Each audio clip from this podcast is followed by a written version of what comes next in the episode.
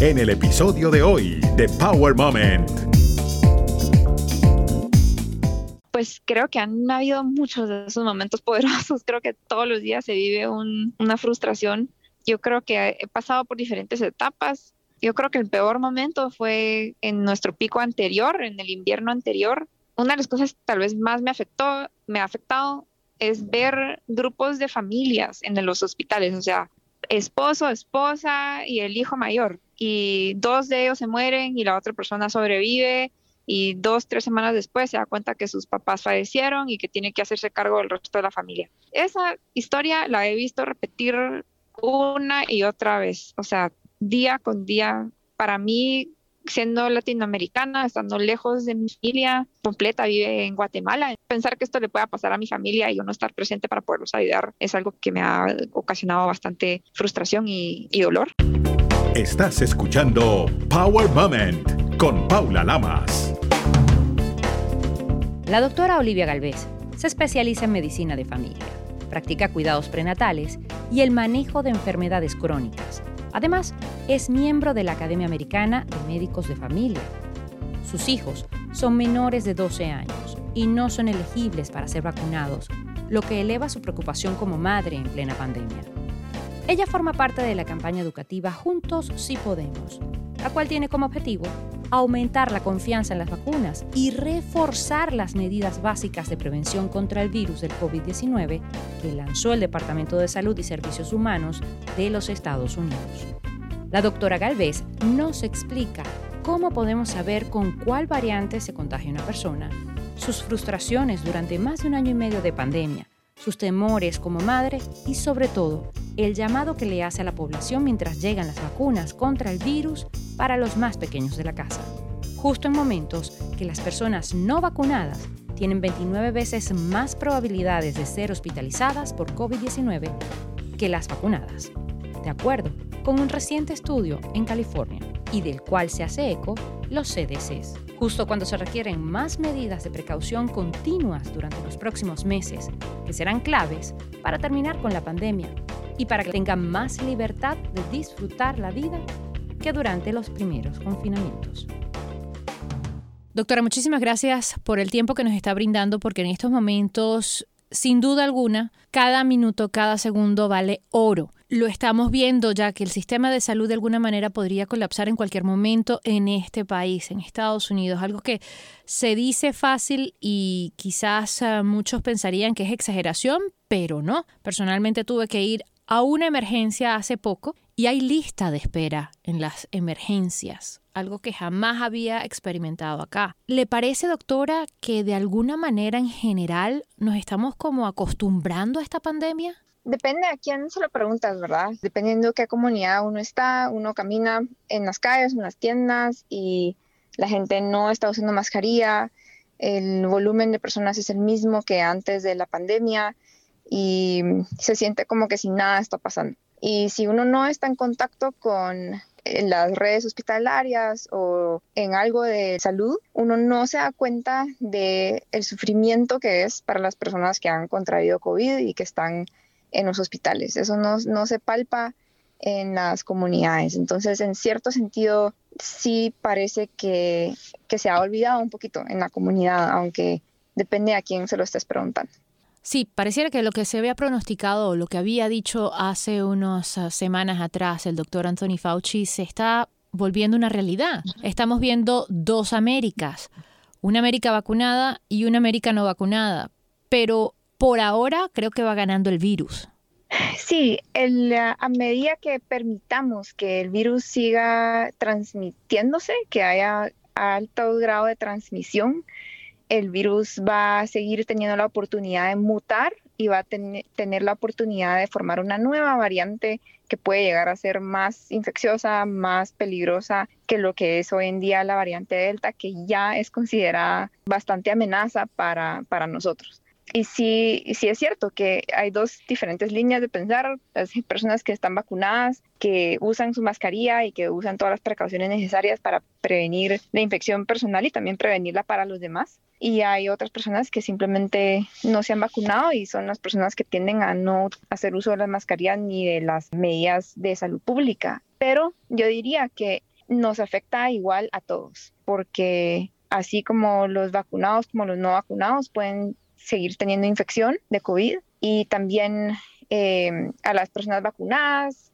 les afecta la acción o el, comportamiento de las personas no vacunadas. Por ejemplo, mandar a niños al colegio sin mascarillas es, eh, le afecta a, a todo el mundo. Usted acaba de hablar algo muy importante que son las mutaciones de este virus. Yo en lo particular casi que he perdido ya la cuenta de cuántas mutaciones llevamos, pero la última o la que se está hablando, digamos, a nivel regional en América Latina es de la MU, de la MU. Obviamente Delta es la que está dominando en Estados Unidos.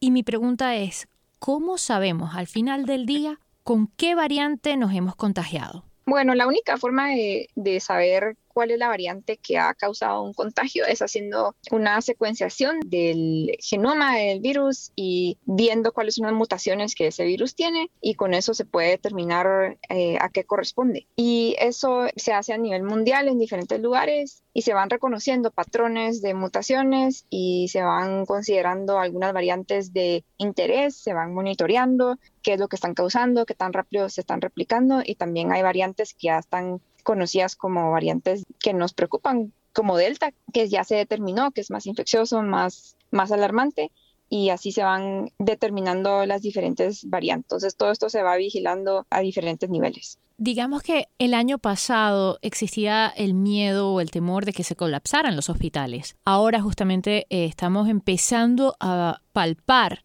ese temor que de alguna forma se está convirtiendo en una realidad lamentablemente, porque Delta es altamente infecciosa y pareciera no tener freno. Me preocupa mucho porque, fíjese, estaba leyendo un estudio de la Universidad de Oxford que estaba diciendo que tanto las personas que se han vacunado como las que no se han vacunado se están infectando con la misma carga viral. ¿Esto qué quiere decir, doctora? Porque para las personas que no se han vacunado esto puede ser confuso. Sí, hemos aprendido recientemente que las personas que están vacunadas, que se infectan con, la variante Delta, por ejemplo, que es la variante que predomina hoy por hoy, puede llegar a tener los mismos niveles de virus o la misma carga viral que alguien que no está vacunada y esto se traduce en la capacidad que alguien tiene para poder infectar a los demás. Y entonces esto es preocupante porque ya habíamos llegado a un punto en donde la CDC había recomendado que los vacunados podían no utilizar mascarilla en ciertas situaciones porque había menos riesgo de ser infectado y si uno está infectado ser transmisible o infeccioso a los demás. Esto cambió con el surgimiento de Delta y ahora reconocemos que las personas vacunadas, si se infectan con la variante Delta, eh, pueden ser igual de infecciosas que alguien que no está vacunado. Y eso es importante saberlo porque de ahí viene el cambio nuevamente de las recomendaciones del uso de mascarilla y se recomienda hoy por hoy que todas las personas, sin tomar en cuenta su estado de vacunación, utilicen la mascarilla en situaciones en donde es necesaria. Cualquier espacio cerrado, cualquier espacio abierto o cerrado en donde haya aglomeración de personas y donde no se pueda guardar la distancia. Y es importante reconocer las razones por las que las guías van siendo cambiadas y es importante adaptarse a todos esos cambios mientras sigan habiendo cambios en la pandemia. La pandemia es una situación constantemente cambiante y nos tenemos que abrir la mente a estar también nosotros adaptándonos a ese constante cambio. Fíjese que hemos recibido preguntas al respecto y por eso me atrevo a trasladarle esas inquietudes. Una de esas preguntas dice, el mismo contenido de la carga viral de una persona vacunada o no vacunada quiere decir que los síntomas van a ser exactamente igual si está vacunado o si no está vacunado. No, eso es diferente. La gran mayoría de personas que está ahorita en los hospitales sufriendo con COVID son personas que no están vacunadas las personas que están en los intensivos y las personas en los cuidados regulares en los hospitales. La gran mayoría son personas que no están vacunadas. Entonces, a pesar que puede haber un número pequeño de personas que llegara a tener infección a pesar de la vacunación, lo más probable es que esa persona sufra una enfermedad leve o moderada y si llegara a estar en el hospital, pues lo más probable es que va a tener un curso en el hospital que es mucho más leve que alguien que no está vacunado definitivamente. Entonces, sí somos infecciosos a los demás, pero la enfermedad en la persona vacunada se va a expresar de una forma más leve en general. Eso es muy importante aclararlo y se lo agradezco porque ha sido de esas interrogantes que se han generado recientemente y creo que es un punto más, un punto a favor para aquellos que todavía no se han decidido a vacunar, pues eh, quizás lo piensen y vayan, hagan su cita y se administren esta vacuna. Doctora, justamente hablando de la vacunación o de la inoculación, me llama mucho la atención que dicen que las ah, vacunas, como usted muy bien resaltó, reducen en más de un 70% las hospitalizaciones. Pero existe mucho personal que trabaja en el sector de la salud que no está vacunado, que no está inoculado. ¿Qué está pasando entre el gremio médico, entre las enfermeras y entre todo el personal en general a nivel nacional? Sí, bueno, cada quien es libre de tomar su decisión de ponerse o no la vacuna y por ende en los hospitales también vemos lo mismo que se mira en las comunidades, que es que todo el mundo ha tomado su decisión y no todas las personas han sido vacunadas hasta el momento. Y eso es simplemente un reflejo de quién conforma el personal médico, ¿verdad? Que todos miembros de la comunidad, entonces todos han tenido la oportunidad de tomar esas decisiones. Ahora muchas de las sociedades de medicina, incluyendo eh, las asociaciones de prevención de infecciones, están apoyando a que hayan mandatos de vacunación en las organizaciones de salud. Y esto es importante porque ahí es donde vamos a estar en contacto muy cercano con personas que son altamente infecciosas y queremos que todo el personal de salud esté protegido y vamos a llegar a, a este nivel en donde la vacunación va a ser un requerimiento para trabajar tanto para proteger al trabajador de salud como para proteger a los pacientes en caso de un trabajador de salud pudiera ser infeccioso. Y esto se hace también con otras vacunas como la de influenza y por las mismas razones. De alguna manera hay que detener esta pandemia y Hablando de los tratamientos, tengo entendido que existen varios. Entre ellos hay uno que se ha hecho muy popular, el monoclonal. ¿Nos puede explicar un poquito de qué se trata este tratamiento? Sí, bueno, los anticuerpos monoclonales, que es el mismo anticuerpo que se ha fabricado para contrarrestar el virus, ¿verdad? Entonces se administra a las personas que ya han contraído el virus y está aprobado para personas que están en, en sus días iniciales de haber sido infectados y no pueden tener una enfermedad muy severa o grave o estar admitidos al hospital por COVID. Hay varios criterios de quién puede recibir este anticuerpo monoclonal y la intención del anticuerpo monoclonal es disminuir la replicación del virus en el cuerpo y poder disminuir el riesgo que alguien pueda llegar a tener una enfermedad severa o grave. Entonces, por ejemplo, en el estado de Utah se administra a personas que tienen riesgo de hospitalización, personas que tienen factores de riesgo que los puede llevar a tener una enfermedad grave. Por ejemplo, se toma en cuenta la edad, se toma en cuenta problemas médicos, etcétera. Y así es como se determina quién puede recibirlo con el propósito de prevenir que esa persona sea hospitalizada. También está aprobada el uso de emergencia para prevenir infección a aquella persona que tuvo una exposición a alguien con COVID, ese también puede ser un uso y, depende de cada estado cómo va a alocar la cantidad de anticuerpos monoclonales que tengan disponibles, porque la cantidad es reducida contra la cantidad de personas en la comunidad que han sido infectados. Entonces hay que tener un juicio de quién va a recibir el tratamiento y a quién lo va a beneficiar más. Entonces, así es como se aloca el uso de este anticuerpo monoclonal. Por ejemplo, en el estado de Utah también se está empezando a utilizar para las personas que residen en un, en un cuidado de enfermería o en asilos de edad avanzada porque estas personas están a mayor riesgo de poder tener enfermedad severa o grave. Doctora, le agradezco muchísimo esa explicación porque ha sido bastante completa de qué va este tratamiento monoclonal. ¿Tiene algún efecto secundario este tratamiento? Sí pueden haber reacciones de la infusión, eh, diferentes tipos de reacciones y eso se le explica a cada paciente cuando está siendo evaluado para ver si cumple con los criterios para poder recibir este tratamiento. Y en ese momento se, se hace un consentimiento informado del paciente para eh, evaluar los riesgos y los beneficios y, es importante que en el momento que se esté tomando esa decisión, el paciente haga las preguntas al proveedor de salud, quien está recomendando el medicamento para estar seguros a, los riesgos a los cuales se somete. Hay otros tratamientos, ¿verdad, doctora, aparte de este? Claro, para entender un poquito más sobre los tratamientos hay que entender las fases de la enfermedad. Y en los primeros días de la enfermedad, más o menos en los primeros siete días, es una, es una etapa en donde se conoce como la etapa virológica, que el virus está replicando y aquí es donde funcionan todas las terapias que son para contrarrestar la replicación del virus, entre ellas los anticuerpos monoclonales, medicamentos antivirales como el remdesivir. Hay muchos que han sido estudiados como potenciales antivirales que al final se han determinado que no son eficaces, entre ellos la citromicina, la ivermectina, eh, hidroxicloroquina. Estas son cosas que ya se estudiaron y que se han reconocido que no funcionan. Y aparte de los, de los medicamentos que pueden ser antivirales, están los medicamentos que se usan en la segunda fase de la enfermedad, que es la que se conoce como en fase inflamatoria. En esta fase de la enfermedad, el virus ya no depende tanto de la replicación del virus, eso ya por su mayor parte ya paró, pero el cuerpo entra en, una, en un estado hiperinflamatorio, el cuerpo responde de una forma exagerada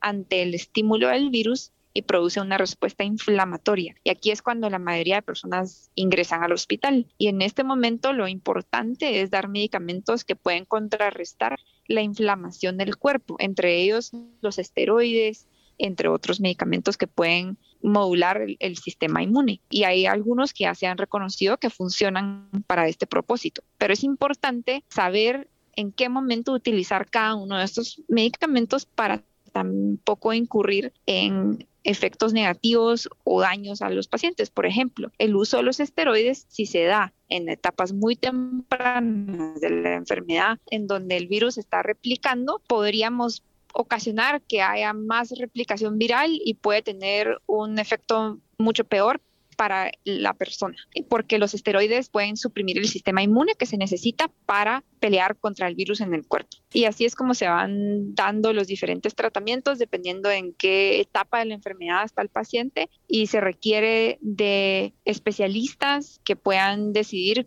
los mejores momentos y los tratamientos que convienen más para ese individuo. Doctora, llevamos más de un año y medio de pandemia, pareciera que no hemos aprendido de esto, pero para usted a nivel personal que ha estado en contacto con pacientes, que está, eh, ¿cuál ha sido el momento más poderoso? Pues creo que han habido muchos de esos momentos poderosos, creo que todos los días se vive una frustración. Yo creo que he pasado por diferentes etapas, yo creo que el peor momento fue en nuestro pico anterior, en el invierno anterior, una de las cosas tal vez más me afectó, me ha afectado es ver grupos de familias en los hospitales, o sea, esposo, esposa y el hijo mayor. Y dos de ellos se mueren y la otra persona sobrevive y dos, tres semanas después se da cuenta que sus papás fallecieron y que tiene que hacerse cargo del resto de la familia. Esa historia la he visto repetir una y otra vez, o sea, día con día. Para mí siendo latinoamericana, estando lejos de mi familia completa, vive en Guatemala. Pensar que esto le pueda pasar a mi familia y yo no estar presente para poderlos ayudar es algo que me ha ocasionado bastante frustración y, dolor. Comportamientos en la comunidad me han ocasionado bastante eh, frustración, por ejemplo, personas que, que han decidido no vacunarse y que por esta razón se sigue propagando el virus y pensar que que esa es la decisión que una persona en este país con oportunidades tiene de poder decidir quiero o no quiero vacunarme y pensar que en un país como el mío, en Guatemala, donde la vacuna no es disponible y hay millones de personas que estarían haciendo fila para ponerse la vacuna para poderse proteger a ellos y a los demás. Y además de eso, pues a mí en lo personal no me ha tocado estar en la primera línea como atendiendo pacientes directamente, pero me ha tocado más que todo en la fase de coordinación y ayudar a los de primera línea, que son los hospitalistas y los intensivistas, a coordinar tratamientos y alocar tratamientos y ver la fatiga de equipo de hospitalistas, del equipo de intensivistas, de las de enfermería, difícil ver la frustración de nuestros líderes en las comunidades, de los gobernadores, de, personas en la comunidad que no han seguido la ciencia y que han tomado decisiones para el nivel de la comunidad que han provocado mucho daño. Por ejemplo, prohibir mandatos de mascarilla en niños escolares. Yo tengo tres niños en, colegio que no pueden ser vacunados y pensar que alguien prohíbe una herramienta que es segura y eficaz para la protección de mis hijos y los de los demás es para mí es aterrador. A veces, como dicen, la realidad supera la ficción, lamentablemente, y es lo que estamos viviendo.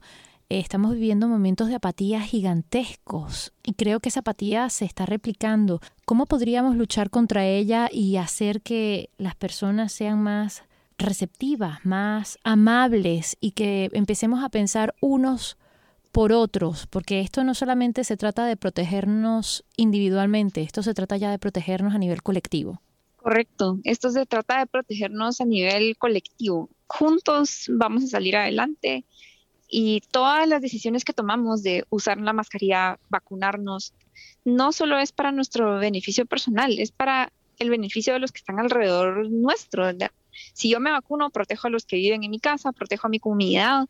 Esto es un trabajo en equipo, definitivamente, y es la única forma que vamos a salir adelante de todo esto a sus niños chiquitos qué le ha dicho ahora que es inevitable el regreso a clase? Mis hijos van al colegio porque no tengo opción de hacer una, una educación a distancia y van al colegio y tampoco tengo la opción de escoger que todos en la misma clase utilicen una mascarilla. Entonces estoy obligada a mandarlos al colegio y no puedo requerir que el colegio exija mascarilla. Estoy en, una verdadera encrucijada. Es, es, una situación terrible. Llorar, me han visto a mí atender pacientes a distancia, me han visto eh, trabajar sin parar horas con horas y ellos entienden muy bien el peligro de COVID. Y yo creo que eso ha ayudado a que ellos de hacer lo que necesitan hacer para protegerse. Entonces ellos van al colegio felices con su mascarilla, no tienen ningún efecto adverso y van bien van, van contentos con su mascarilla y gracias a Dios en, en esa misma, eh, en las clases en donde ellos están, la gran mayoría de niños eh, hacen uso de la mascarilla. Doctora, yo sé que es complicado porque es igual que hasta cierto punto intentar predecir a la madre naturaleza, es algo bien complicado por no decir a veces imposible, pero pongamos dos escenarios, el mejor y el peor. ¿cuáles serían sus predicciones para cada uno de ellos?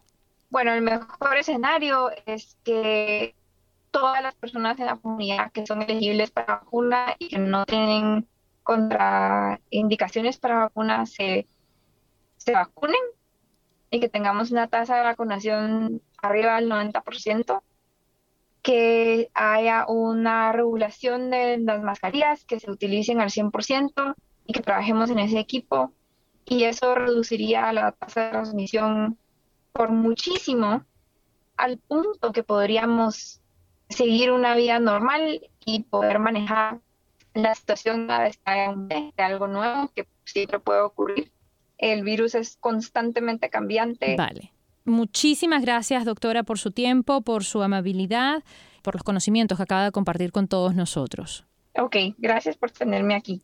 Power Moment no se hace responsable por los comentarios emitidos por los invitados. Recuerda seguir a Power Moment en las redes sociales, arroba Power Lamas, en Twitter e Instagram y en Facebook, Power Moment with Paula Lamas. Esta es una producción de GGSI.